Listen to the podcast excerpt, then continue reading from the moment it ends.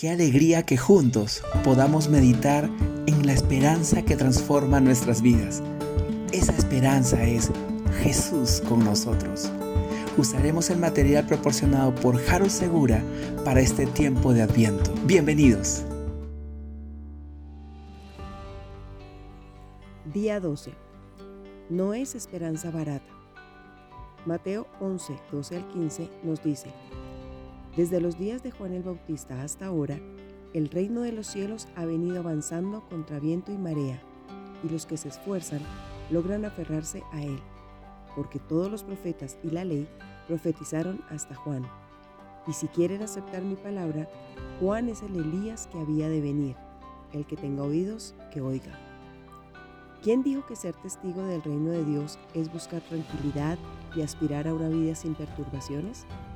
Quien eso piense no sabe quién es Jesús, ni conoce la verdad del Evangelio, porque el reino, desde los días de Juan el Bautista, ha venido avanzando contra viento y marea, y pertenece a los valientes porque solo ellos lo arrebatan.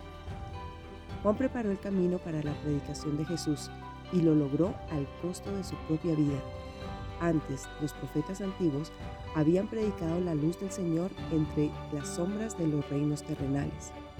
Todos ellos sirvieron como testigos de la verdad, avanzando contra viento y marea. A ninguno le resultó fácil anunciar la verdad y reclamar justicia. Después de Juan vino Jesús. Las cosas no cambiaron.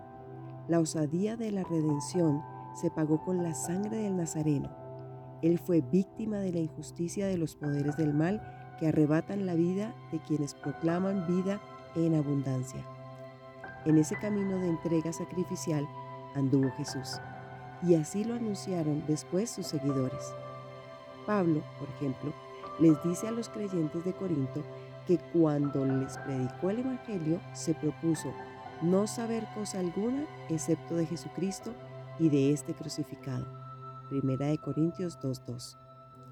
La esperanza cristiana no es esperanza barata. Recordando a Dietrich Bonhoeffer, debemos saber que al igual que la gracia, también la esperanza es costosa. Para seguir pensando, identificarse con la tarea salvífica de Jesús hacia los sufrientes conlleva el mismo tipo de persecuciones que a Él lo llevaron a la muerte.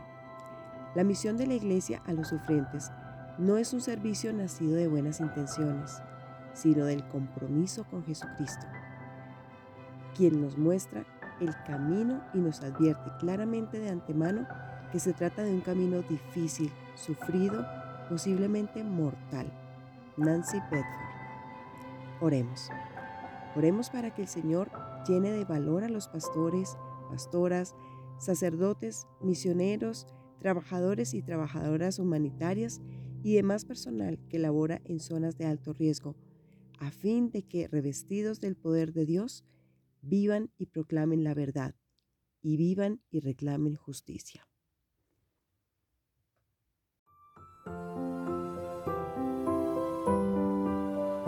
Gracias por escucharnos. Recuerda que en la Confra Salitre somos familia.